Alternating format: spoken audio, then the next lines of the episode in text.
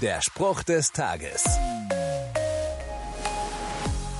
Bing! Bist du schon mal in einen Blitzer gerauscht und konntest dich damit rausreden, dass du das Tempolimit nicht gesehen hast? Vermutlich nicht. Denn Unwissenheit schützt vor Strafe nicht. Zumindest nicht bei der Straßenverkehrsordnung. Gott hat da zum Beispiel andere Maßstäbe. Das hat der Apostel Paulus persönlich erlebt. Er schreibt in einem Brief, aber er, Gott, hat mit mir Erbarmen gehabt, weil ich nicht wusste, was ich tat. Ich kannte ihn ja noch nicht. Gott ist der höchste Weltenrichter und deshalb kann er, trotz gültiger Gesetzeslage, Gnade vor Rechter gehen lassen. Die einzige Voraussetzung ist, dass ich Einsicht zeige und ihn um Verzeihung bitte. Der Teufel weiß, dass wir die Wahrheit und das Leben suchen.